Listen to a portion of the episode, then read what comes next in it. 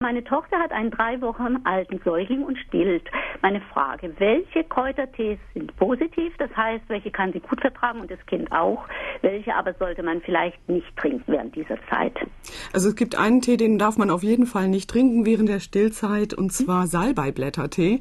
Hm? Den Fehler hatte meine Schwester mal gemacht. Da ja. versiegt nämlich der Milchfluss. Ja, das ist jetzt gerade so ja, in der Winterzeit wichtig. Ja. Mhm. Ne? Und ähm, eine Hebamme erzählte mir auch mal, dass das vom Pfefferminztee auch ausgeht. Mhm. Ja, das könnte ich mir denken. Mhm. Ich kann ihn auch nur ganz dünn ein bis anderthalb Minuten gezogen vertragen. Ja, und mhm. dann ist es auch so, dass auf jeden Fall Abführmittel mit den sogenannten Anthranoiden, mit Rhabarberwurzel, Sennisblättern und ähm, ja, Faulbaumrindenextrakten, die sind in der Schwangerschaft kontraindiziert. Mhm. Also hier gibt es eine ganze, ganze Latte von Pflanzen, wo man auch während der Stillzeit aufpassen muss. Ja. Und im Zweifelsfall würde ich da auch nochmal, denn im besonderen Fall dann nochmal in der Apotheke fragen. Ja. Ne? ja.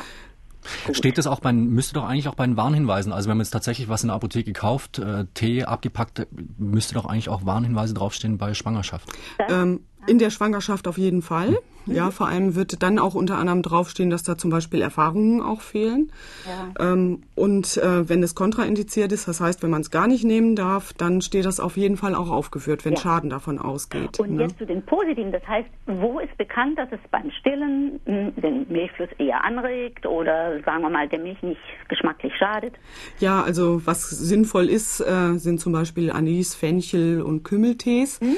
Da gehen ätherische Öle wohl auch ein kleines bisschen mit in die Muttermilch über, so dass äh, diese dann auch beim Baby zum Beispiel krampflösend mhm. und ähm, ja blähungstreibend wirken, so dass dann mhm. also solche ja drei Monatskoliken dann unter anderem dadurch auch behoben werden können, wenn die Mutter solche Produkte trinkt. Ja. Ne?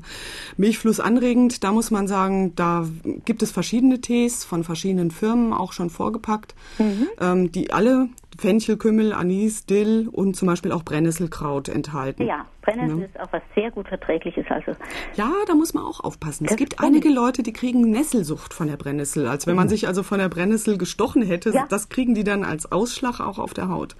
Ne, das, ähm, also es ist aber selten. Das kommt nicht oft vor. Äh, mischt immer mit Melisse und lieb's am Abend. Ja, das ist auch schön. Ja. Das können schwangere Zitronenmelissentee können Schwangere auch trinken. Ja, Melisse mhm. schreibe ich mal gleich auf.